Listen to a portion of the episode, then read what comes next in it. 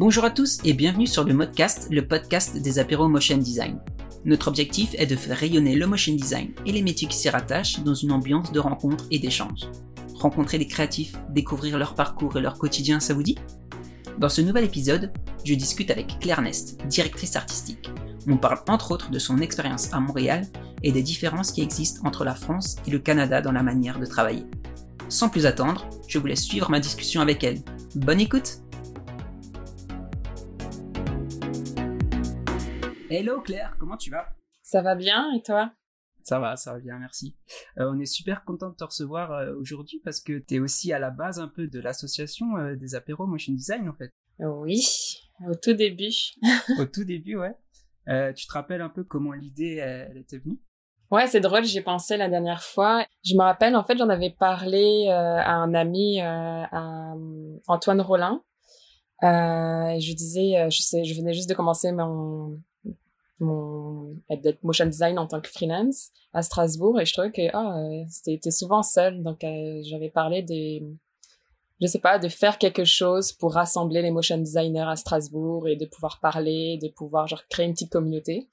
Et lui il m'a dit ah, euh, bah j'ai exactement un ami qui veut faire ça aussi. Et c'était Victor. Et donc Antoine nous a mis en relation avec Victor et on, on, a commencé à faire ça avec d'autres personnes. Ok, ok. Donc ouais. Du coup, ouais, forcément, Emily, euh, qui, qui, est sa copine, avec Victor et tout ça. Qui mm Ok, ok, nickel. Euh, ça, fait, ça fait hyper bizarre parce que ça remonte à 5-6 ans presque maintenant. Euh.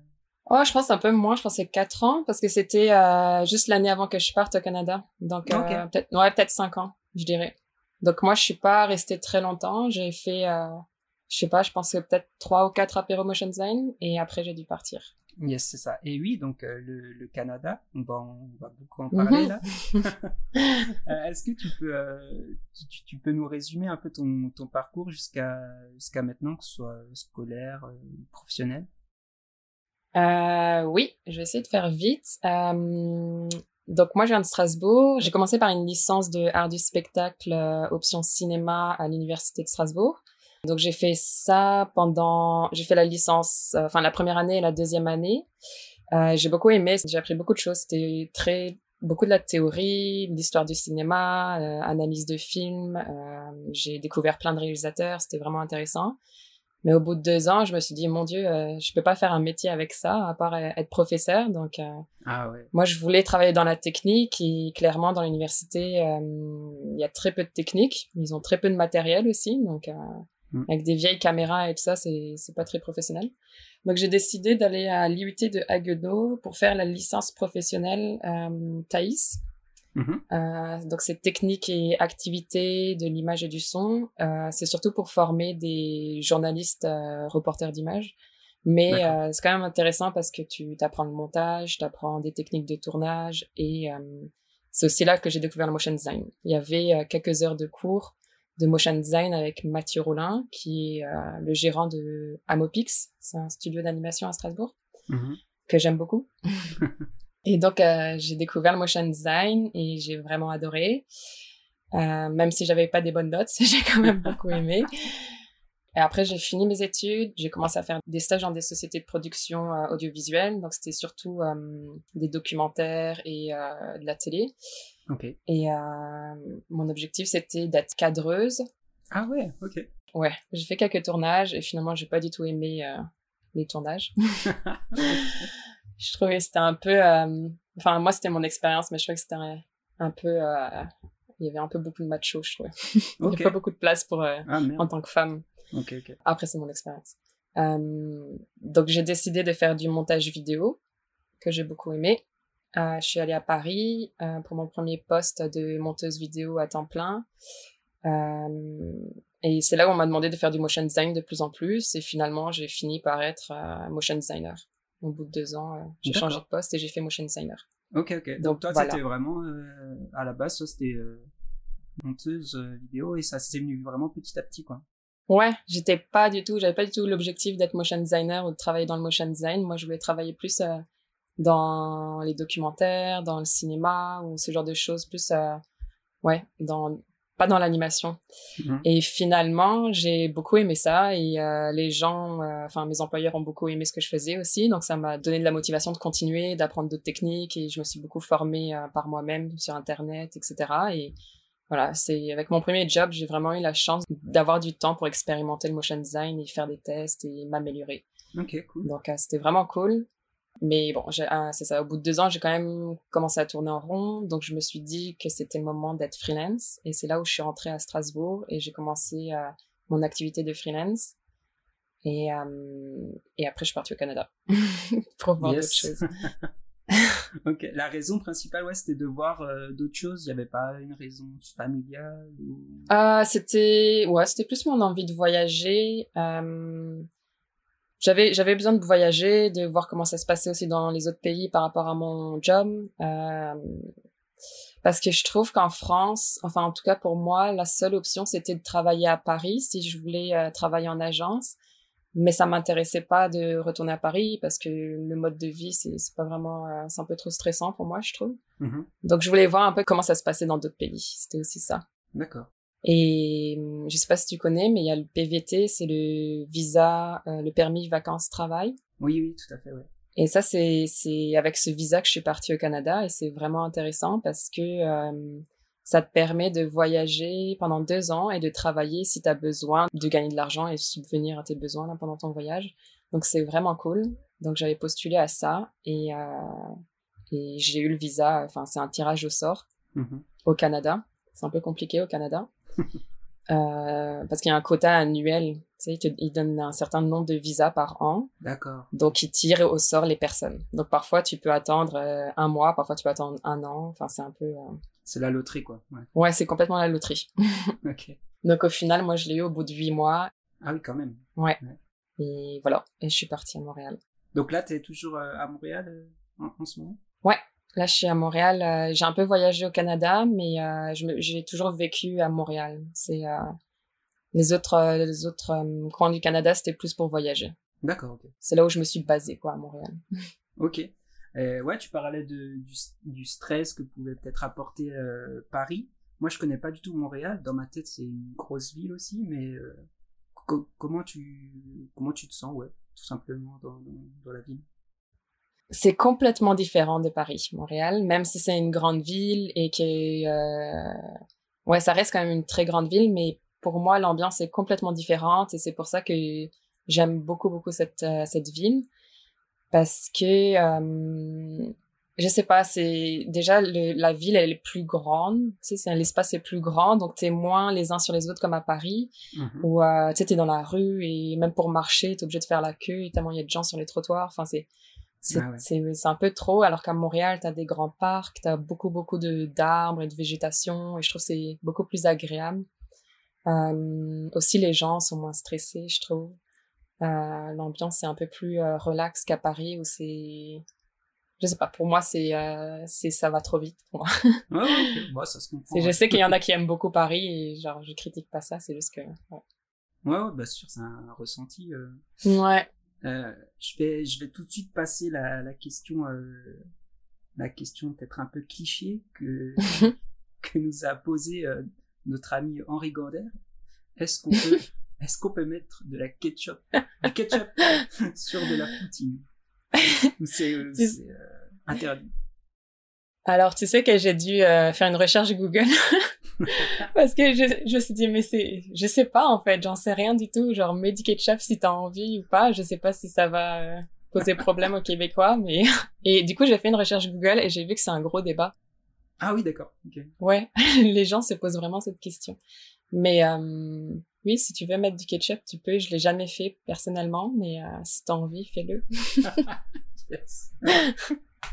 merci, merci. Henri pour cette question. Ah, merci Henri, merci Henri.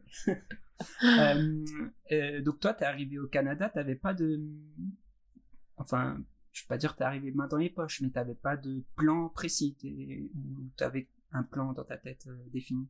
Euh, pas du tout. Je suis, je suis partie un peu comme ça. J'avais juste une amie que je connaissais qui était à Montréal, mais c'est tout. Et ça m'a rassurée de, du fait juste d'avoir quelqu'un, d'avoir une base au cas où. Mm-hmm. Donc, euh, non, j'avais aucune, euh, aucun plan. Puis je savais que je pouvais continuer à travailler en freelance avec mes clients français à distance. Donc financièrement, ça me rassurait parce que je savais que je pouvais quand même continuer à avoir euh, des revenus qui, qui venaient. Mm-hmm. Donc, euh, tu sais, j'avais pas le stress de trouver un, un job tout de suite et, euh, et tout ça. Donc, ça allait. Euh, après, je me suis quand même un peu informée sur les démarches administratives que tu dois faire, tous ces trucs-là. je conseille à tout le monde de le faire avant de partir dans un autre pays parce que ça enlève beaucoup de stress. Mm. Euh, mais non, j'avais pas vraiment de plan. Je savais pas si j'allais rester à Montréal ou dans une autre ville au Canada, si j'allais travailler ou voyager, je sais pas. D'accord, ok. Mm. Et euh, ouais, donc tu as continué à travailler avec euh, tes clients français, quoi, tout simplement, à ce moment. Ouais, pendant plusieurs mois, j'ai continué à travailler avec mes clients français. Ça se passe, ça se passait bien, même avec le décalage horaire. Il n'y avait pas de problème. J'essayais de, m'organiser au mieux pour être disponible pour eux. Euh, après, moi, mon objectif, c'était d'avoir euh, des clients euh, du Québec et du Canada. Donc, euh, c'était assez difficile pour moi parce que je suis venue avec aucun, aucun réseau par rapport à motion design au Québec. Donc, je suis un peu partie de zéro. Okay. Donc, ça a mis du temps à trouver des clients québécois. J'ai j'ai commencé à, à chercher toutes les conférences dans le design, dans le motion design, les ateliers, les workshops, tous ces trucs-là, sais, pour être présente et commencer à comprendre un peu euh, mm. euh qui sont les freelances, euh, qui sont les studios, euh, qu'est-ce qu'ils font, et, etc. Donc j'ai commencé à faire ça et ça m'a beaucoup aidé. Et, et, je commence à envoyer des mails à tous les studios que j'aimais. Voilà. ok. Et c'est comme ça que, que Bifurc est arrivé. enfin, que l'expérience à Bifurc est arrivée. Ouais, je les avais contactés pour proposer mes services de motion design et ils m'ont demandé ils m'ont proposé un poste à temps plein.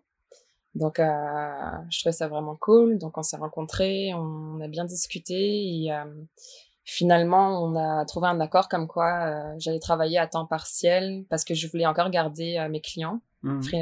en freelance. C'était important pour moi de pas tout laisser tomber. Ouais. Donc, on s'est dit, bah, on va essayer de faire ça, de, de, de combiner les deux, mon activité de freelance et le fait de travailler chez eux. Et ils ont été vraiment cool avec ça, tu sais, genre j'ai vraiment pu m'organiser avec eux et euh, on a ça a fonctionné pendant quelques mois, mais après, tu sais, genre c'était beaucoup trop pour moi, c'était beaucoup trop de travail, donc euh, je me suis mis à temps plein avec eux. Ok, ok. Ah oui, donc c'était à temps partiel, tu faisais quoi, trois, trois, quatre jours euh, sur place et... Bah, ça changeait tout le temps en fait. Déjà, j'avais le bureau chez eux. Je travaillais même quand j'avais mes clients français, je travaillais dans leur bureau. Ah, donc ça, c'était cool. Euh, mais ça dépendait. Quand il y a un client qui, qui me contactait et qui me proposait un projet, euh, c'est genre c'était eux qui étaient prioritaires. Et après, je disais bon bah Bifurc là je peux pas travailler pendant une semaine, je dois travailler pendant une semaine sur mon sur mon projet euh, freelance. Donc euh, la semaine d'après, je serai à 100% avec vous.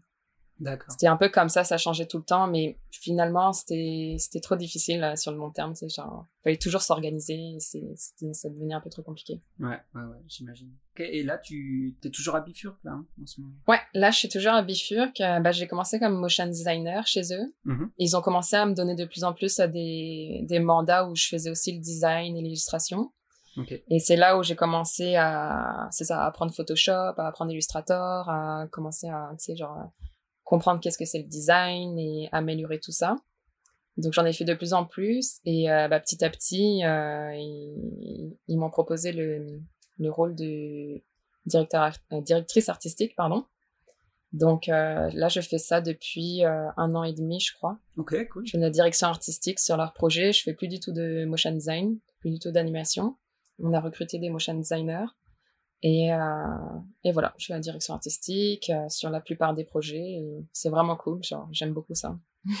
ouais, ça, ça te manque pas trop de animer, euh, manipuler de la si. frame et tout ça? Oui, si, ça me manque, ça manque. Mais euh, j'essaye de faire des choses parfois pour moi, tu sais, genre des, des projets personnels, des, des petits trucs euh, qui durent quelques secondes juste pour continuer à être là-dedans et ne pas perdre toutes mes compétences. Mm-hmm. Euh, mais après, animer des explainers entiers, tout ça, je sais pas. Genre, j'aime beaucoup, j'aimais beaucoup ça, mais je trouve que la direction artistique et le design, c'est beaucoup plus créatif pour moi. Et, euh, ouais, j'aime, j'aime, j'aime ça, tu sais, genre trouver, euh, trouver un style par rapport au projet, par rapport au client, par rapport au message, genre essayer de, de mettre euh, toutes ces contraintes ensemble et de trouver une solution à ça, ça j'aime bien, j'aime bien faire ça.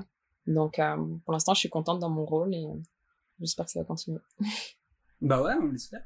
Grave. Ils sont, ils sont vachement cool, les, les projets que, que vous sortez là. C'est, Ouais, merci. Félicitations, grave.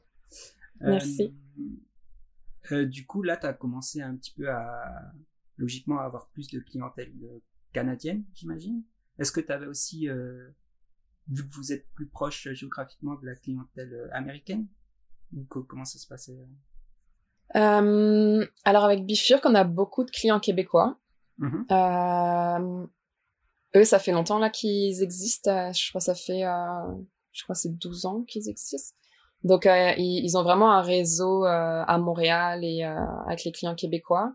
Mais euh, on essaie de plus en plus de s'ouvrir euh, au marché américain. C'est, c'est ce qu'on essaye de faire. Donc, euh, on n'a pas énormément de clients américains encore, mais on essaye de faire ça. Et ce qui nous intéresse, en fait, c'est que les budgets sont plus intéressants en général, hein, parce que c'est pas c'est pas le cas pour tous, mais les budgets sont plus intéressants, donc ça nous permettrait d'avoir un peu plus de temps de développer vraiment euh, la vidéo, de développer l'animation, de développer la le design et aussi de d'avoir des, des équipes plus grosses sur les projets donc euh, de, de, vraiment euh, augmenter la qualité de, de ce qu'on rend euh, c'est vraiment ça qu'on aimerait faire donc c'est en cours on essaye mais c'est sûr que être au Québec ça c'est beaucoup plus simple c'est d'avoir accès à ce marché là ouais j'imagine ouais. parce que c'est déjà bilingue enfin tout le monde est pratiquement bilingue j'imagine ouais ouais, ouais au Québec, ils sont, ils sont presque tous bilingues, ouais. ok, ok. Euh, comment, comment, euh, tu, tu, parlais de temps par rapport aux clients américains où tu pourrais prendre plus de temps au développement des projets. Euh, au jour d'aujourd'hui, même si ça se dit pas, je dis quand même. Dis-le. euh, tu, tu mets combien de temps à l'élaboration d'un projet moyen de 1 minute 30, 2 minutes par exemple? Hmm. Ça dépend des projets. Euh, tu parles de la partie euh, de la direction artistique, du design ou, tout? De ta partie. Euh, je dirais, sans, sans compter tous les retours avec le client, les attentes et tout ça, c'est par exemple faire la DA, ben, ça va me prendre peut-être. ça dépend du budget aussi, mais si c'est. Oh, je sais pas, c'est difficile à dire. Mais je dirais, genre, la DA, peut-être 3, 3 à 5 jours. Okay. C'est genre de déjà de comprendre le brief, d'avoir euh, la discussion avec le directeur créatif, de vraiment comprendre l'attente des clients, les demandes et tout ça. Mm-hmm. Après, de commencer à, à chercher des références, à élaborer, enfin, mettre en place un mood board. Euh, ouais, déjà ça, ça je, je dirais que ça prend genre deux jours. Et après, c'est là où je vais, quand ça va être validé par le client, juste la première proposition, ben là, je vais développer beaucoup plus loin et je vais commencer à faire, euh, par exemple, à chercher les couleurs, à faire des, des tests, des proposer des style frames, une ou deux style frames pour euh, proposer l'univers graphique et que le client comprenne bien. Ok. Euh, ben ça, ça va prendre un peu plus de temps. Genre, j'aime bien avoir plus de temps sur ça parce que ça, pour être sûr, c'est de faire des tests et de trouver la meilleure manière de communiquer sur le, pour le, sur le message que le client veut euh, transmettre. Ouais, ouais. Euh, donc il y a ça. Après, ça dépend. Euh, parfois, c'est moi qui fais l'ensemble des planches, tu sais, genre toutes les planches pour l'animation. Les, les, derniers projets, c'était ça que j'ai fait et ça dépend. C'est souvent c'est genre une trentaine de planches, donc ça mhm. prend énormément de temps parce que c'est c'est genre je dirais je sais pas peut-être une semaine ou euh, dix jours si un peu plus de temps. Euh, ça dépend aussi de si la DA elle va très loin ou pas, s'il y a beaucoup de détails, s'il y a des, décors et tout ça. Donc je je sais pas, peut-être pour euh, les planches, je dirais entre euh, 5 à 10 jours. Et l'animation, ça dépend aussi, ça peut être de 5 à 7 jours. Ok, ok. Ouais, on dirait un bon mois parce que, tu sais, on, on, travaille sur plusieurs projets en même temps aussi. Genre, on fait jamais juste un seul. Donc, à chaque fois que le client il est en train de, de faire ses feedbacks et de prendre le temps et tout ça, bah nous on va travailler sur l'autre projet qui est en cours. Donc euh, parfois à Bifurc on arrive mm. jusqu'à cinq projets en même temps, six projets, donc c'est on essaye de caler tout ça et d'avancer comme ça, mais euh, ouais faut bien jongler. Euh, ouais on jongle beaucoup beaucoup, mais euh, mais c'est ça. C'est donc c'est un peu difficile de dire combien de temps exactement, mais c'est ça, je dirais genre un explainer vidéo basique, là, ça te prend peut-être un mois avec les retours clients. Yes, ok, ok.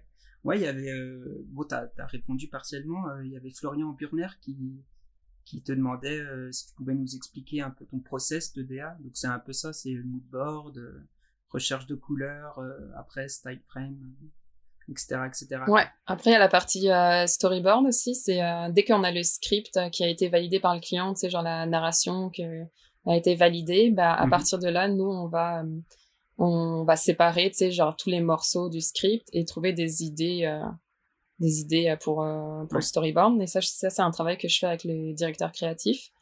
Donc, on essaye de s'échanger des idées, de, de se challenger et tout ça pour trouver euh, les meilleures idées. Et à partir de là, moi, je vais faire tous les sketchs des storyboards en décrivant chaque animation, euh, ouais, chaque animation, etc. Donc c'est ça aide le client, mais ça aide aussi, par exemple, si moi je travaille pas sur le design et si je fais appel à une illustratrice, bah elle elle a tout euh, tout en main, elle a le, le document de la DA, le moodboard, tout ça et une storyboard. Et donc euh, et après moi je pendant tout le processus là, pendant toute la production, je vais essayer euh, de de diriger l'illustratrice, de l'aider s'il y a des changements à faire, s'il y a des trucs qu'elle comprend pas et je suis là pour je suis pour l'aider à faire toutes les planches. D'accord, ok. Ouais, cool. Est-ce que tu, toi, tu ressens des, tu ressens des différences dans la méthode de travail entre tes clients euh, français et euh, euh, Oui, vraiment. Après, j'ai pas énormément d'expérience. J'ai travaillé que dans deux studios différents. Donc, c'est un studio français et, le et Bifurc, le studio québécois. Donc, euh, je peux me baser juste sur ces expériences-là. Donc, euh, j'ai pas envie de dire des généralités, mais pour moi, euh, travailler euh, au Québec, je trouve que l'ambiance est un peu plus facile, un peu plus positif. On, va se concentrer plus sur les choses positives que sur les choses négatives, sur le travail des gens. Et moi, je trouve ça un peu...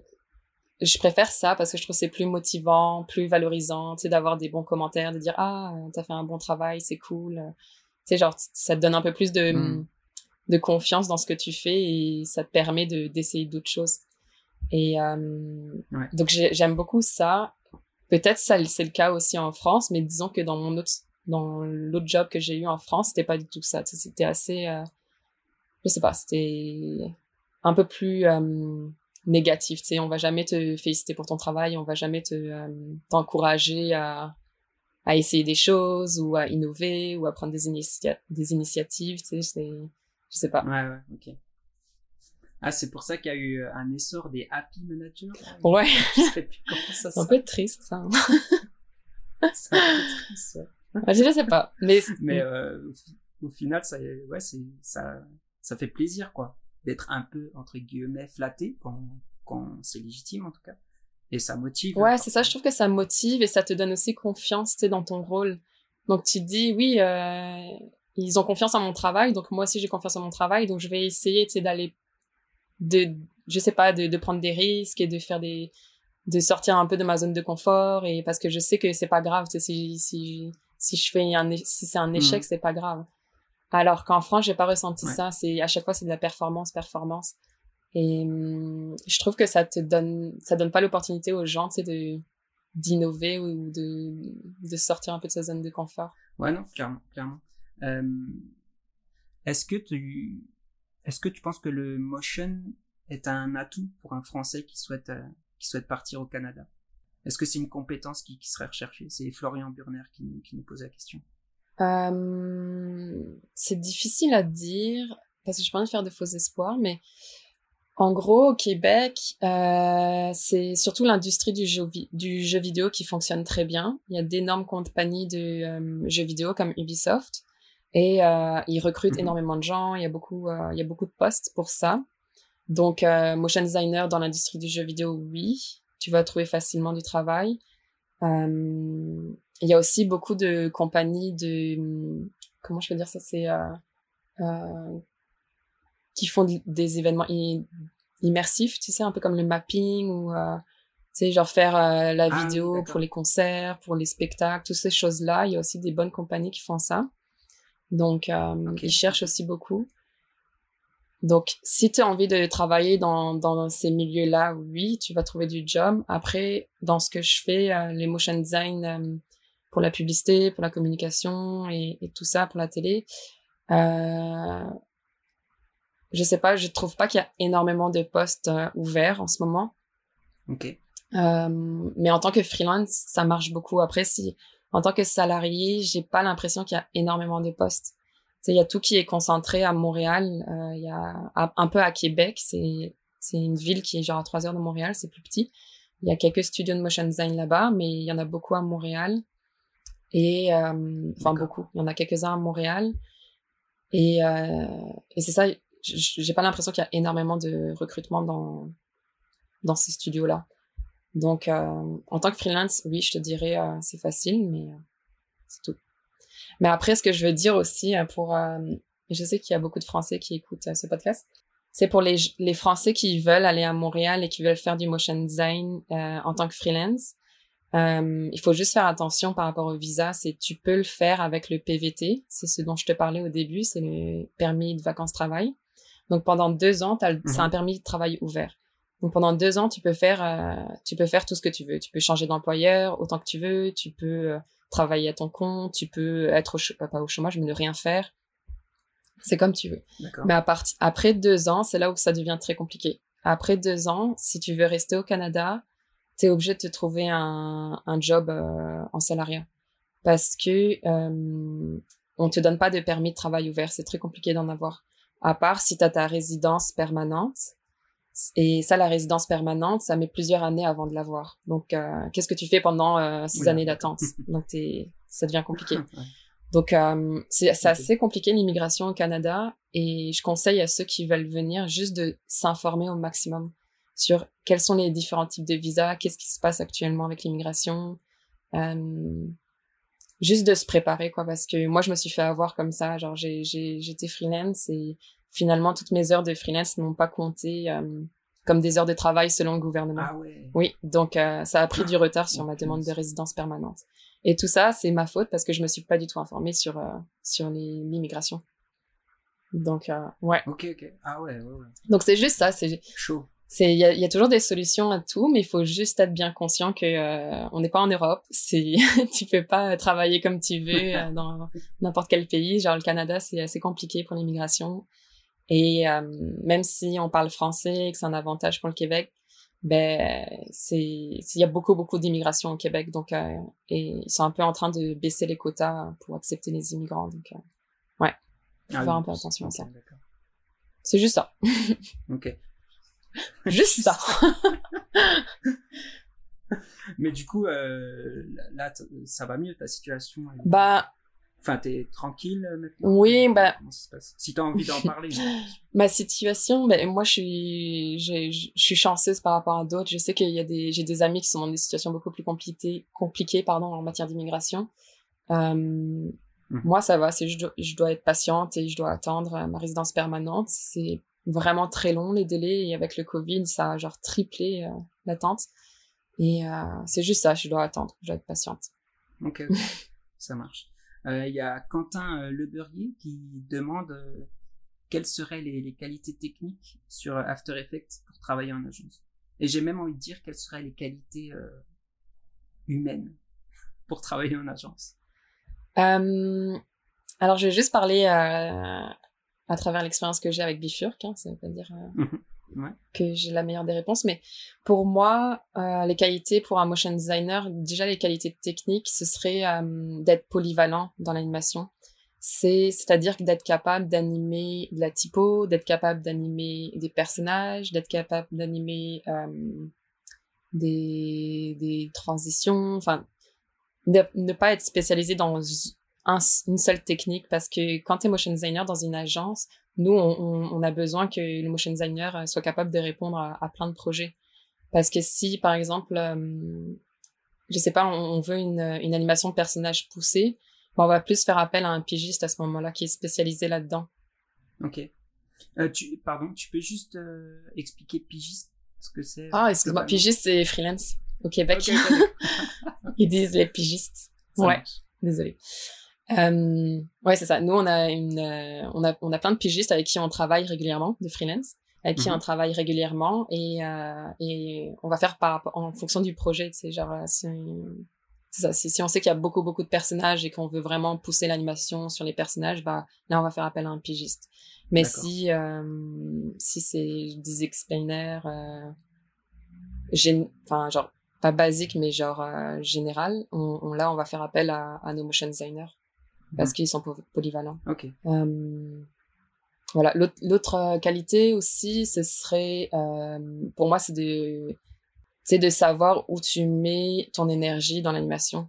C'est de, c'est ça, c'est, il faut respecter les deadlines. Et si par exemple, tu as juste une semaine pour faire ton animation, il faut pas que tu passes genre trois jours à animer ton personnage parce que euh, tu as, encore beaucoup d'autres choses à faire. Donc c'est aussi ça, c'est genre de savoir où tu vas mettre l'énergie et de bien t'organiser avant de te lancer euh, complètement dans l'animation et n'avoir rien organisé. Parce que souvent j'ai l'impression que c'est ça, c'est genre on, les motion designers là, genre on aime tellement l'animation, on aime tellement animer les choses que parfois on hop on se lance dedans mais on n'a pas réfléchi vraiment à comment on va animer l'ensemble de la vidéo. Ouais, Et c'est là où on se fait un peu avoir avec le temps. Donc euh, c'est ça que je dirais. Après, euh, c'est ça, genre, euh, avoir des beaux euh, projets organisés After Effects, ça c'est cool. genre, bien nommer les layers, bien préparer tout ça, parce que souvent, on va réouvrir les projets, il y a d'autres personnes qui vont réouvrir les projets pour, j'en sais rien, genre, préparer des visuels pour les médias sociaux, tout ça. Donc, quand tu as un projet complètement désorganisé et tu comprends rien, ça fait perdre tellement de temps à l'équipe et ça c'est un peu dommage.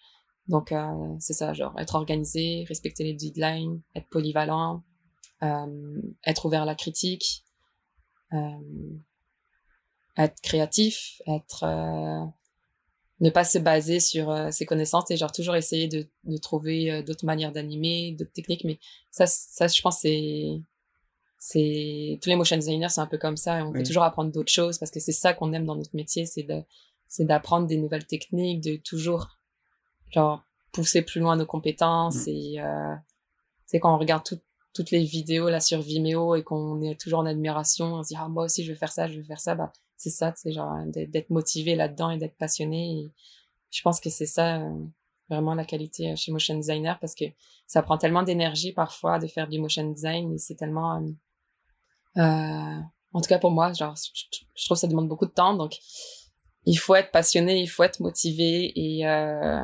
et il faut toujours sortir de sa zone de confort, je dirais, pour, pour s'améliorer. Ouais. prendre des risques et euh, c'est même si c'est pas beau à la fin, bah c'est pas grave, au moins t'as appris quelque chose et euh, t'as appris une nouvelle euh, une nouvelle technique sur After Effects ou euh, sur un autre logiciel et c'est ça qui est intéressant. Ouais, carrément, carrément. vous, vous avez quelle quelle relation du coup avec les pigistes?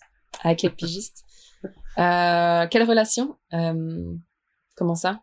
Vous, vous travaillez souvent avec les mêmes vous, Ouais. Vous dites euh, si quelqu'un, comme tu disais, si, si on doit animer du personnage, mais à fond, on va plutôt choisir un tel et un tel. Vous avez un catalogue un peu comme ça? Ouais, ouais, c'est ça. Bah, on a, on a des animateurs avec qui on travaille très régulièrement. Je dirais qu'on en a trois. Euh, et c'est ça, et chacun a son style d'animation. Euh, on travaille beaucoup avec Mac, qui a fait euh, plusieurs de nos vidéos, et lui, il a un style d'animation qui est très, qui est très fun. Tu sais, il y a beaucoup de rebonds, il y a beaucoup de, c'est très dynamique, c'est très, c'est, c'est très vivant tout ce qu'il fait, et ça, on adore pour certains, certains types de motion design. Tu sais, on sait que son style-là, il va vraiment fonctionner. Okay. Et on a un autre motion designer qui est un peu plus classique, qui mais qui a toujours des bonnes idées ou des il anime plus de manière ouais classique. Genre c'est je vois un peu comment il comment il fait ça tu sais on va on va on va ah, ouais on va faire appel à lui plus pour des projets un peu plus sérieux ou des projets un peu plus euh, hmm, un peu moins fun. C'est genre un peu euh, ouais. un peu plus corpo, genre euh, bien Ouais, c'est ça. ça corpo, où euh, on avait fait une série de capsules de euh, d'animation euh, documentaire, un peu comme ça, une série documentaire. On avait fait appel à lui parce qu'on savait qu'il était capable d'animer plein de styles différents. Ok. Et ouais, voilà, c'est on fait ça en fonction de par rapport au style des, des, des, animateurs et aussi par rapport à comment ils travaillent. Parce que par exemple, Mac, on sait qu'il travaille très très rapidement. Donc lui, on, par exemple, si on a un projet rush, ben, on va faire appel à lui parce qu'il est très efficace. Okay. Donc en, en fonction de, de, des personnalités de tout le monde. Après, euh, on essaye de faire appel à d'autres animateurs aussi, c'est de, de, de, faire grandir un peu notre catalogue de pigistes, de freelance. Ouais. Et, euh, mais c'est ça, c'est, il faut toujours que le projet, ça, que ça, ça, ça fonctionne. C'est qu'il faut pas qu'on soit dans le rush avec ce projet parce qu'on ne peut pas prendre le risque de travailler avec quelqu'un et ça se passe mal et finalement le client il n'est pas content et on est, on n'a pas répondu à ses attentes, on a dépassé euh, la deadline et tout ça. Donc, si c'est un projet avec euh, des délais très serrés, bah, on va faire appel à, à nos animateurs dont, on a l'habitude. Ouais. Mhm. Et euh, c'est ça. Donc, déjà, on a déjà fait appel à plusieurs, plusieurs fois avec des, des Strasbourgeois, des freelance Strasbourgeois. Yes. Donc, Donc Lucas cool, il me semble. Oui, ouais, Lucas ouais, Bouche. Bah, on va travailler avec lui là en ce moment. Ah, cool. Ouais. Ah, nickel. On a... Ouais.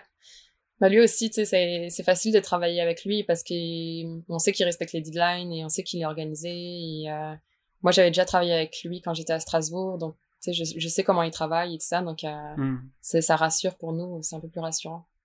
Ouais, ouais, c'est clair, c'est clair. Et, euh, et quand tu, tu travailles avec euh, Mac, par exemple, qui est polonais, il me semble. Ouais. Polonais qui vit en Suède. ah, qui vit en Suède, yes. ouais. Euh, comment ça se passe quand, quand on préparait l'entretien? Tu me disais que vous étiez beaucoup sur Slack. Euh... Alors euh, ouais, c'est ça. C'est on est sur Slack. Euh, avec Mac, on parle anglais. Euh, c'est beaucoup mon directeur de création qui parle avec lui parce qu'il avait déjà travaillé sur plusieurs projets avec euh, Mac, donc il avait une, tu sais, genre il connaissait bien. Mm-hmm. mais c'est ça. Quand on travaille avec Mac, ce qu'on fait, c'est avant qu'il commence l'animation, on fait un petit brief avec lui, de lui expliquer chaque scène en anglais, de lui expliquer qu'est-ce qu'on veut, de transmettre nos idées, etc., pour qu'il comprenne vraiment euh, bien le message et qu'il comprenne où est-ce qu'on va en où est-ce qu'on veut aller et tout ça. Et, euh, et après, on utilise euh, Frame, Frame.io, je sais pas si tu connais. Ah oui, oui, oui, tout à fait. Et c'est là où il nous poste ses, ses VIP, ses, ses fichiers euh, ces fichiers d'animation, ces extraits d'animation qu'il a fait, et là on va faire des retours, et c'est tout le temps comme ça, c'est tout le temps des, des retours euh, sur euh, Frame et sur Slack. Et euh, petit à petit, on arrive à construire l'animation comme ça. Et après, avec Mac, il, nous propose aussi souvent ses idées, il a souvent des bonnes idées et tout ça, donc on lui laisse quand même beaucoup de liberté par rapport à ça, parce qu'on sait que il va toujours trouver des super bonnes idées. ok, ok, cool. Ah, ça fait plaisir ouais, de travailler Mm de confiance comme ça. Putain, ça doit être euh, super. Ouais. Ouais, Mac est vraiment, euh, c'est vraiment agréable de travailler avec lui et, euh, tu sais, genre, j'adore euh, quand, quand il anime mes designs, ça, genre, je trouve ça tellement cool parce que parfois, j'imaginais pas du tout ça et il arrive à faire des trucs cool avec ce que je fais et donc, c'est super valorisant pour moi, sais, genre, j'aime, j'aime voir ça. Donc, ouais, c'est vraiment agréable de travailler avec lui. Ouais, ça doit être comme, presque comme Noël, tu sais, quand, quand tu reçois ton, ouais. l'animation, tu te dis, ah putain, trop hâte de voir. Euh, oh, j'adore ça. ouais, c'est toujours. Si, euh, via Frameo, tu vois un peu, euh, un peu de, dans le processus, quand même. Ouais, ouais, c'est toujours mon moment préféré, de voir quand ça commence à bouger, quand il y a l'animation qui prend forme et mon deuxième moment préféré, c'est quand on commence à mettre le son dessus. Ah oui. Et euh, où t'as vraiment le produit fini et là t'es là, ah c'est cool. Ou alors le contraire, t'es là, oh mon dieu, non. Mince. Je suis pas contente de ce que j'ai fait. euh, D'ailleurs, bah tiens pour euh, pour le son, vous travaillez aussi avec euh, avec des, des externes? Ouais. Externe, ouais. On fait pas du tout de son euh, à Bifurc. Enfin dernièrement, on n'en fait pas du tout. Et euh, c'est ça, on fait appel à, à, un studio de son qui fait qui fait le, le sound design. Je crois qu'on a deux studios de son différents. C'est pas moi qui gère ça, mais euh, on a deux okay. studios de son. Mm. Ok, ok, ça marche. Il euh, y a Florian aussi qui, qui nous posait la question euh, qu'est-ce qui a le plus influencé ton, ton travail? Que ce soit un artiste, un événement peut-être qui t'a marqué, une passion? Mm-hmm. C'est plus des artistes, c'est je suis quelqu'un qui genre consomme beaucoup beaucoup là genre sur Vimeo sur euh, sur Instagram sur enfin bref sur toutes les plateformes là genre je regarde beaucoup de choses j'aime ça ça m'inspire beaucoup. Et en ce moment, ce que l'artiste que je suis beaucoup, elle s'appelle Sarah Wong. Euh, c'est euh, une américaine et elle, elle est illustratrice euh, dans l'éditorial. Ok. Je pense pas qu'elle a fait de l'animation, enfin qu'elle a travaillé pour l'animation, genre j'ai jamais vu, mais peut-être que si. Mais en tout cas, ce qu'elle fait, genre j'adore ça, c'est elle fait des super belles illustrations avec des palettes de couleurs complètement différentes de ce qu'on a l'habitude de voir sur Dribble ou sur Instagram. Et elle utilise beaucoup les textures, les brushes et beaucoup les métaphores et je, je sais pas genre je, je trouve son, son travail vraiment beau et très créatif très euh, très inspirant. Donc euh, j'ai suivi une de ses formations qu'elle avait faites euh, elle, elle, expliquait une de ses techniques pour mettre en couleur les illustrations et je trouvais ça vraiment intéressant ce qu'elle faisait. C'était vraiment elle fait beaucoup d'exploration et et ouais ça m'a ça m'a vraiment intéressé genre je trouve c'est tellement genre je conseille à tout le monde de faire des formations comme ça. Genre t'as as un artiste que t'aimes ou euh, un studio que t'aimes et il propose une formation ou juste des tu sais des des genres de euh, comment on appelle ça euh, quand ils expliquent quand ils montrent un peu ce qu'ils font euh, sur les logiciels. Des behind the scene oui voilà. Ouais. exact. juste des petits trucs comme ça même si ça dure quelques secondes c'est toujours intéressant de voir ce qu'ils font et d'apprendre leurs techniques pour que toi tu sais tu puisses les les, euh, les utiliser. Euh, ça ouais, tu peux piocher euh, mhm. là où tu as envie. Quoi. Ouais, ouais. ouais. ça c'est vraiment... genre, je conseille à tout le monde de faire ça. En tout cas, il y a elle et il y a une autre aussi qui s'appelle Kenesha Sneed. Je sais pas si je le prononce bien. Mhm. Mais elle, ça, c'est, c'est une artiste multidisciplinaire. Donc, elle, elle fait de l'illustration, mais elle fait aussi... elle fait plein de choses, en fait. Plein, plein, plein de choses. Et elle, elle avait travaillé avec le studio Odd Fellow. Ah, yes. Okay. C'est un studio euh, assez connu. Et euh, pour le projet Airbnb, euh, la vidéo, elle était assez connue là sur Vimeo. en tout cas, elle a un univers très...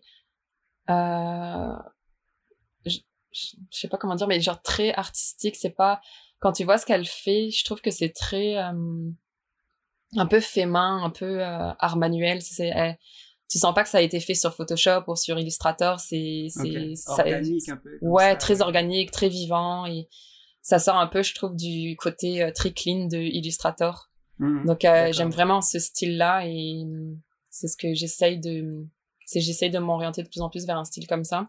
C'est plus difficile à animer, donc parfois on n'a pas le temps, mais genre j'aime beaucoup ce qu'elle fait et euh, ouais, c'est ces deux-là, elles m'inspirent beaucoup. ok, cool, ouais moi, je connais, je connaissais pas du tout, j'avoue, Kenesha, euh, Kenesha Sneed, Sarah je connaissais pas, vraiment pas. Oui, c'est, bah, c'est vraiment des illustratrices, tu sais, c'est, euh, euh, Sarah Wong, je pense pas qu'elle a travaillé dans le motion design, donc.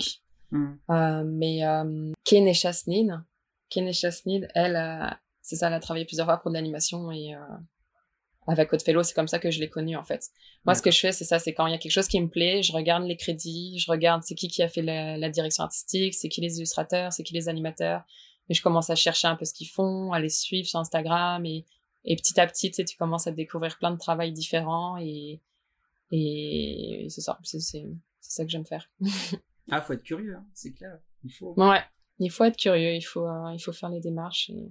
Surtout toi, dans, dans, ton, dans ton taf de, de directrice artistique, tu, j'imagine que tu, tu passes euh, pas mal de temps à faire de la veille, à chercher un peu des styles euh, à droite à gauche. Donc, euh. Ouais, c'est ça. C'est tu consommes énormément d'images, tu vois énormément de choses, donc c'est toujours intéressant. Je trouve que Dribble c'est cool, mais ça, enfin, en tout cas pour moi, je, je trouve c'est un peu toujours le même style. Mm-hmm. Donc j'aime genre sortir de ces plateformes là et chercher d'autres inspirations et et même en dehors de ton ordinateur, là, tu regardes dans les magazines, tu regardes euh, dans les livres de jeunesse, euh, les, les illustrations, les styles, euh, tu regardes dans les bandes dessinées, euh, juste pour avoir des, des, des, nouvelles références qui qui sont un peu plus originales que tu n'as pas l'habitude de voir et et c'est ça qui qui est inspirant, je pense, parce que souvent, sinon, tu fais tout le temps la même chose hein, quand c'est euh, mm. quand t'es sur Dribble, tu à un moment donné, c'est le style, tu le connais. Donc. Ouais, je vois c'est ça qui est intéressant, je trouve. Ok, ok. Ouais. Ah bah, carrément. Métier passion, putain, on, est... on a de la chance en vrai. Ah oui, ouais, je trouve qu'on est, euh, ouais, je trouve qu'on a de la chance d'être, euh... en tout cas, moi, je trouve que ce que je fais, c'est, c'est vraiment un métier euh, très créatif et euh, juste le fait de travailler avec plein de clients différents, à chaque fois, tu es obligé de comprendre l'univers du client, de comprendre l'entreprise, pourquoi ils font ça, quel est le public cible, euh, quel est le message? Donc, tu es, toujours obligé de, de, de, plonger dans des, des domaines que tu ne connais pas du tout. Mmh. Donc, c'est ça qui est intéressant. Euh, tu découvres plein de choses, même si, euh, bon, voilà, c'est une entreprise de, j'en sais rien, de banque et tout ça, c'est pas très intéressant, mais parfois, tu as accès à d'autres d'autres clients qui, qui sont vraiment intéressants. Donc, et en vrai, on apprend plein de choses aussi, dans même mmh quand tu reçois un script, quand tu dois réécrire un script, ouais. te plonger dedans et t'apprends plein de choses en vrai, c'est super. Ouais en ce moment, hmm. en ce moment, on fait des euh, capsules pour euh, la l'UPAC, c'est un organisme qui lutte contre euh, la corruption au Québec. Et donc les premiers scripts là, je, ne comprenais absolument rien. je dis mon Dieu, c'est trop compliqué. Et, et donc tu es obligé de prendre le temps, de, de, comprendre, de relire 20 fois, de faire des recherches internet et tout ça. Donc maintenant, je sais plein de choses sur la corruption au Québec. Alors que je ne pensais pas euh, que j'allais apprendre autant de choses, mais voilà. C'est des choses comme ça, des exemples. Euh, j'aime bien. Bah ouais, carrément. Euh, ouais, quand tu reçois un script comme ça qui est euh, hyper compliqué à appréhender, est-ce que ça vous arrive de faire un taf de réécriture? De, ouais. de vulgarisation presque bah c'est, On le fait beaucoup. ouais, c'est ça, la majorité des projets, on fait appel à un rédacteur qui va genre sais, genre le client va nous envoyer un texte qui est déjà bien, mais c'est pas du tout intéressant à la lecture, enfin genre à, voix haute. Donc mm. euh, tu as besoin de donner un peu plus de dynamique, de dynamisme pardon, et de rythme à ce texte-là, et aussi de donner un peu plus de personnalité. Donc euh, on va faire appel à un rédacteur pour pour faire ce, ce travail-là, c'est pour rendre le texte un peu plus genre genre euh, accueillant là, genre dynamique, où tu dis ah c'est j'aime entendre ça à, l'oreille, mm. pas c'est ça, les textes qui nous les textes qui nous envoient souvent les clients, c'est très, euh, c'est, très rédactionnel. Genre, c'est pas, euh, t'as pas vraiment envie d'entendre ça. Mmh. Donc, euh, on fait, on fait le plus souvent un travail avec un rédacteur. Après, pour d'autres projets, pour les projets avec Urbania, eux, ils nous ont envoyé le texte comme ça, et, parce que eux, ils, ce sont des, des, rédacteurs, donc il est ah déjà prêt. Mmh. Ok, ok. ouais, parce que j'avais vu une vidéo de je sais plus comment elle s'appelle. Euh, comment il s'appelle le studio Je crois Play Me, Play Me quelque chose. Euh, bref, je, je, je, retrouverai. Et, euh, et, il disait un truc super intéressant, c'est que effectivement, quand tu reçois des fois des scripts, euh, t'as des, des phrases de cinq lignes euh, imbuvables. Ouais. Et genre, tu vas avoir une partie hyper dynamique juste avant, et après, t'es genre 15 secondes sur un écran rempli de texte, ou tu vois, où t'essayes de combler comme tu peux. Ouais. Parfois, euh, c'est fou, c'est difficile. ah, c'est compliqué, c'est compliqué. Et, euh, mm. et ouais, ils ont pas souvent le, ce, ce recul-là de, de faire en sorte de bien séquencer, de pas mm-hmm. donner trop d'infos en même temps, ouais. comme ça. c'est chaud. C'est toujours un travail un peu délicat avec le client, c'est de dire bon bah, tu sais là on est obligé de supprimer cette phrase parce que clairement ça apporte rien et euh, je sais que tu veux mettre ce terme parce que c'est important pour toi, mais mm. genre pense à ton à, à, ton public cible. C'est genre est-ce que c'est vraiment important? Parce que dans une vidéo de 1 minute 30 on peut pas tout expliquer. C'est mm. la vidéo est là genre pour donner une information globale mais on peut pas rentrer dans les détails. Par exemple euh, l'UPAC euh, c'est c'est beaucoup de termes juridiques et ils doivent respecter euh, certains termes et parce que euh, c'est un organisme euh, je, je pense gouvernemental. Donc ils doivent respecter certaines choses mais si tu veux faire une minute trente de vidéo, tu peux pas tout mettre. Sinon, ça va être imbuvable pour euh, les auditeurs, là. Ils vont, pas pour les auditeurs, mais pour les internautes. Donc, il faut faire des concessions parfois, et ça, c'est toujours un peu délicat avec le client. Même si ne serait-ce que faire des épisodes, quoi, pour séquencer euh, les trucs. Des fois, ça peut aider. Ouais, c'est souvent ça qui se passe. Il vient, mm-hmm. souvent, ça, nous est déjà arrivé plusieurs fois, c'est qu'un client, il vient et euh, avec une, une demande de juste une vidéo, et finalement, on en fait trois parce qu'il veut vraiment avoir tout, euh, toutes les informations. Donc finalement, on les divise, divise par trois et ça fonctionne euh, tout aussi bien. Ah ouais, c'est clair, c'est clair. Euh, donc là, tu es, directrice artistique. Est-ce que tu as des envies de, de, de, direction de création ou est-ce que est-ce que tu arrives à te projeter plus loin? Est-ce que tu as des envies particulières? Bah, ça fait pas si longtemps que je fais ça, donc euh, pour l'instant, je vais encore euh, évoluer là-dedans et essayer de, tu sais, genre, j'ai toujours l'impression d'apprendre encore des, mmh. tu sais, genre comment gérer les projets, comment gérer l'équipe, euh, comment avoir des DA plus intéressantes et tout ça. Donc, je suis encore pour moi en train d'apprendre. Mmh donc, j'ai pas vraiment envie de changer de poste. Après, ce que j'aimerais, c'est peut-être travailler avec des équipes plus grandes, travailler avec, je sais pas, plus d'illustrateurs et d'animateurs différents et euh, c'est surtout ça genre j'aime beaucoup euh, la collaboration et il y, a des illustrateurs que j'adore il y a des animateurs que j'adore et j'aimerais vraiment travailler avec eux. Donc c'est c'est plus ça genre mes objectifs c'est de pouvoir euh, travailler avec ces personnes là et ok. et ouais c'est ça. Ok. Et et est-ce que ton, ton, ton, tes envies de voyage t'emmèneront quelque part d'autre bientôt? Ou est-ce qu'il y a des choses prévues de, de ce côté-là ou pas? Euh, non, je peux pas à cause de l'immigration, mais euh... yes. non, pour l'instant, je peux pas. Je suis obligée de rester euh, au Québec, mais euh, c'est ça. Je pense que euh, je sais pas, on verra. Pour l'instant, euh, pour l'instant, déjà faire les allers-retours France-Québec pour voir ma famille et tout ça, ça me prend beaucoup de temps et ça me prend beaucoup hmm. de mes congés. Donc, ah donc non, pas pour l'instant. Ok. D'ailleurs, les congés, c'est pareil qu'ici, c'est cinq semaines ou ça n'a rien à voir? Alors non, pas du tout. Pas du tout. euh, non, c'est deux semaines. Oh. Deux semaines, ouais. Ah c'est deux semaines minimum dans les contrats et après c'est à toi de négocier euh, pendant l'entretien avec ton employeur si tu veux plus. Okay, c'est toi qui dois faire la démarche pour euh, avoir plus de semaines de congés. Donc non, c'est juste deux semaines, c'est c'est pas facile parfois mais voilà, donc estimez-vous, estimons-nous heureux. ah ouais, vraiment, en France, euh, les cinq semaines des congés, là, c'est... Quand j'appelle ma famille, j'ai l'impression qu'ils sont toujours euh, en vacances et je suis, mon dieu, mais c'est pas possible. mais après, c'est... Ce que je veux dire aussi, c'est que, tu sais, le, le, la manière de travailler, je trouve qu'il y a beaucoup moins de stress que, tu sais, quand quand tu dois faire 9h, 17h, bah, à 17h, tu pars. Si tu vas pas faire des heures supplémentaires ou quoi que ce soit, c'est, on va pas te demander de faire ça. Donc, euh... Hmm. alors qu'en France, faire des heures supplémentaires, de rester une heure de plus, c'est bien vu, c'est normal, etc. Mais au Québec, bah non, si t'as fait euh, une heure de plus, c'est que t'as pas géré ton temps. Donc, euh... ah ouais, d'accord. Ah c'est plus vu comme ça, je trouve. Donc, tu sais, tu vas profiter de tes soirées, tu vas profiter de ton week-end. C'est c'est plus comme ça que tu, tu vas profiter de ton temps libre. Alors qu'en France, genre, j'ai l'impression qu'on travaille comme des fous toute la semaine, du lundi au vendredi, et après on se repose. Ouais, ouais, globalement, ouais. C'est, aussi mm. mon ressenti, ouais, de ce côté-là, j'avoue. Ouais. C'est un peu une autre manière de voir le travail. Mais c'est mm. vrai que, bon, bah, moi, j'aimerais bien avoir plus de vacances, mais... faut négocier, faut négocier. ouais, non, mais j'ai, j'ai des employeurs vraiment euh, gentils avec ça et j'ai souvent le droit à des, des congés pour rentrer en France et tout ça, donc euh, je suis quand même contente. Ok, ok. Euh, est-ce que toi, tu voulais, tu voulais encore ajouter quelque chose un peu sur ton, sur ton expérience au Canada ou sur ton taf, ton rôle? Mmh. ah, Je pense que tu voulais parler aussi la, des régimes freelance euh, Canada, France. Mmh.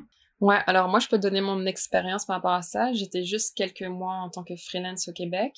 Mais déjà, par rapport en France, euh, les démarches administratives, c'est beaucoup plus simple. Euh, mmh. Déjà, t'as pas besoin de t'inscrire à, à quoi que ce soit. Et c'est ça. Si tu gagnes moins de 30 000 dollars par an, euh, t'as pas besoin de payer euh, deux taxes, qui est la taxe TPS et la taxe TVQ. Donc ça, ça t'évite de faire des démarches administratives. Si tu si tu gagnes plus que 30 000 dollars, euh, là tu dois t'inscrire à ces taxes. Donc c'est là où tu dois vraiment euh, faire ces démarches là. Mais c'est beaucoup plus simple qu'en France. Euh, moi je me rappelle en France là c'était tellement compliqué de comprendre euh, tous ces systèmes là genre et puis il y a personne pour te répondre. C'est catastrophique.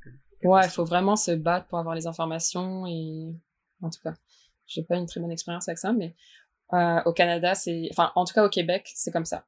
C'est ça aussi c'est que euh, au Canada t'as les provinces et le Québec c'est une des provinces et t'as un système différent pour chaque province. Donc moi je, vous, je te parle là que du Québec. Ok et en tout cas, t'as, voilà, t'as, t'as ça, t'as moins de démarches et aussi, tu payes tes taxes que à la fin de l'année.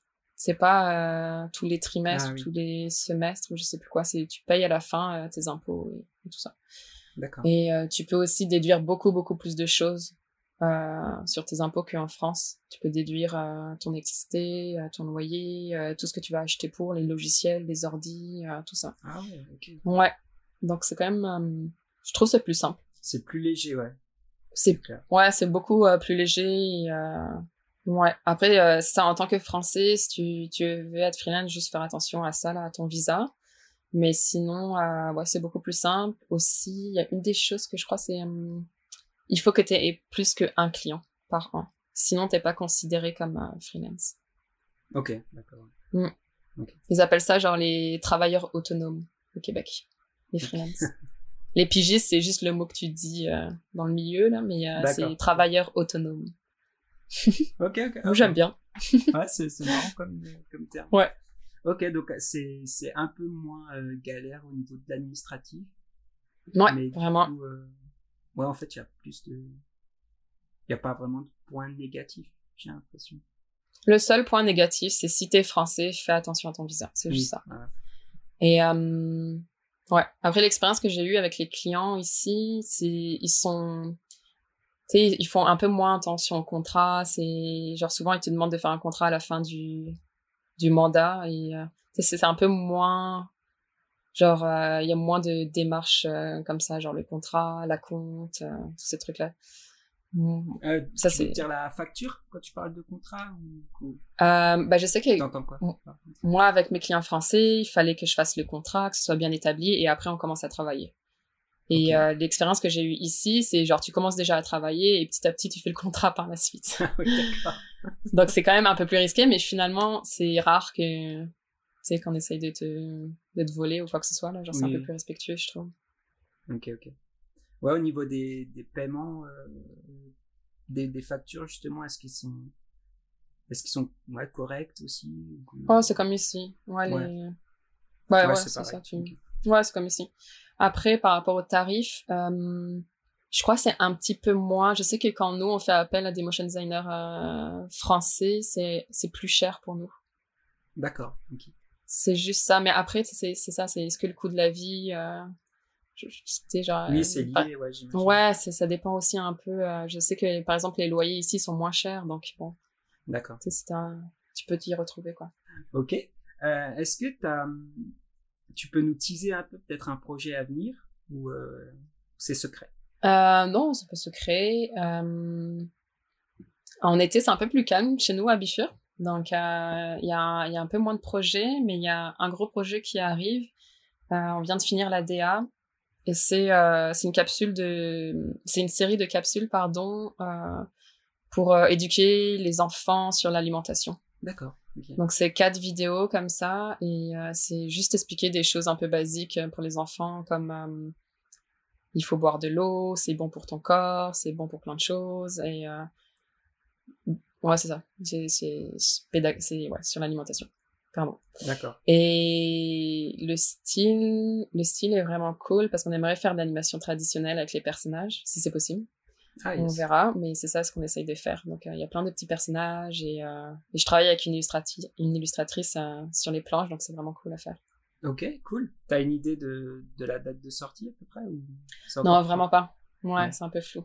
Mm. Ok, ça marche. Et le, le petit projet avec, avec Lucas aussi, il en est où à peu près Ah oui, bah... Ouais, bah ça, là, là, on travaille avec une illustratrice qui vient du Mexique. C'est la première fois qu'on travaille avec elle. Donc euh, là, elle est en train de faire les premières planches, faire le caractère design et euh, on va faire valider tout ça par le client et quand les planches vont être finies, bah, Lucas va intervenir. Donc je sais pas, peut-être dans deux semaines, il va commencer à travailler. Donc euh, c'est cool, on avait déjà travaillé avec lui et j'aime bien. yes, bah on a hâte, on a hâte de voir en tout cas. Ouais, moi aussi. le cadeau de Noël. ouais.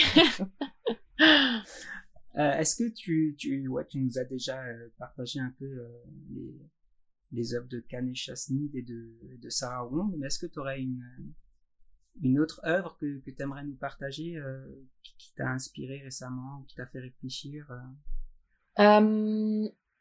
Qui m'a inspiré, ouais, c'est. Je sais pas si tu connais Headspace, l'application ah, pour faire de la méditation. Ah non, je connais pas. Headspace. Headspace. Mm-hmm.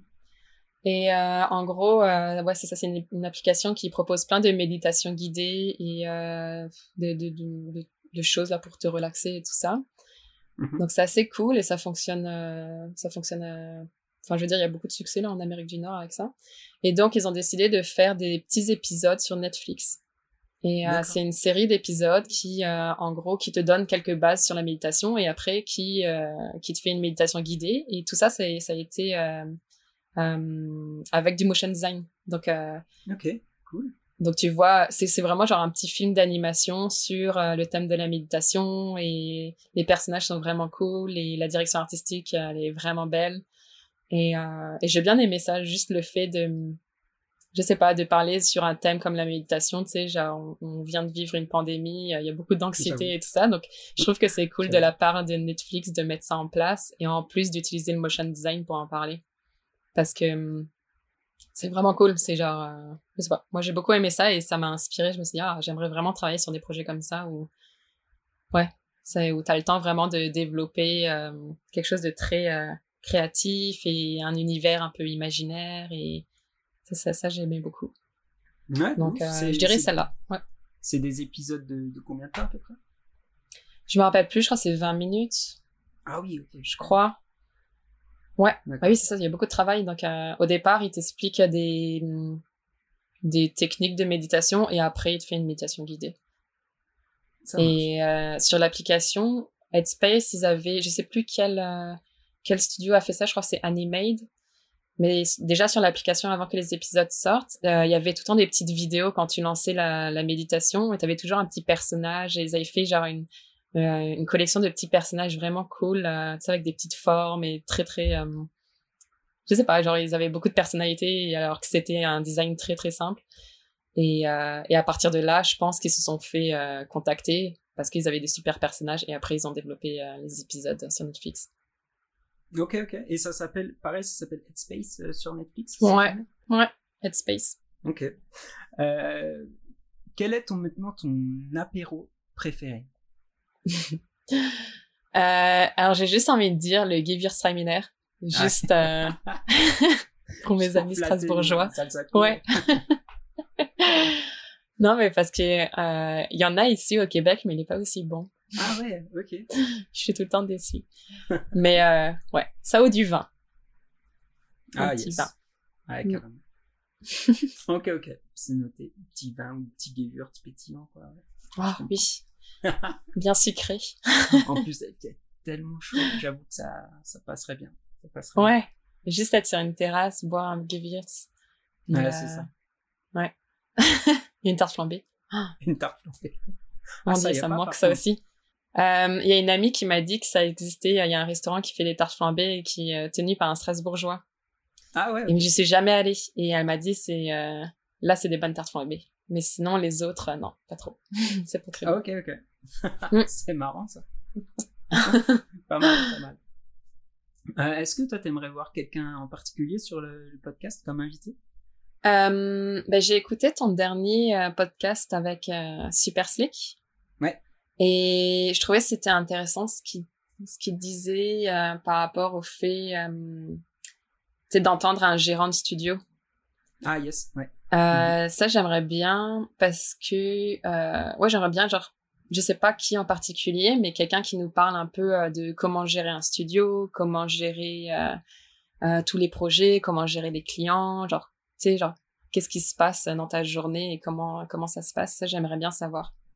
D'accord. C'est juste par pur égoïsme, j'ai juste envie d'entendre ça. yes. Ouais, ok, ok, ok, ça roule. Ouais, ça peut être grave intéressant, j'avoue, on n'a pas eu encore ce, ce type Ouais, vous avez beaucoup d'artistes, c'est super intéressant, mais c'est vrai que c'est qu'est-ce qui se passe derrière les murs d'un studio et comment ça, comment ça se passe? Ouais, c'est ça. J'aimerais bien savoir. Mm. Eh, écoute, on va, on va voir ça. C'est vrai que là, c'est le, le, dernier épisode de, de, la saison. Mais on ah, va préparer ça pour, euh, pour la rentrée, ouais, en septembre. Ça peut être grave cool. Mm, cool. yes. Mais écoute, merci, merci infiniment Claire de, de t'être rendue disponible, euh, de nous avoir partagé un peu tes, tes, expériences et tout ça, c'est super cool. Ben, merci à toi, c'était vraiment euh, bien. yes, et puis euh, à bientôt peut-être. Qui sait? Oui, bien sûr. en France, un jour. En France, yes. à bientôt, ciao, ciao. Ok, bye. Merci d'avoir écouté ce nouvel épisode du Modcast. On espère que ça vous a plu. Un grand merci à tous ceux qui nous soutiennent et particulièrement à Tristan Le Panier qui a composé la musique de ce podcast. Je vous invite à aller le suivre sur SoundCloud, Tristan-Le Panier, pour découvrir toute l'étendue de ses talents. Merci encore à notre invité de nous avoir donné de son temps pour cet épisode et pour toutes les infos qu'elle nous a partagées. N'oubliez pas d'aller la suivre sur ses réseaux. Quant à nous, retrouvez les Apéro Motion Design sur Facebook, sur Instagram, Design, et sur Twitter, at Motion. Sur ce, je vous dis à bientôt et restez attentifs pour découvrir de nouveaux quotidiens et parcours de créatifs dans un nouvel épisode du Modcast. Ciao ciao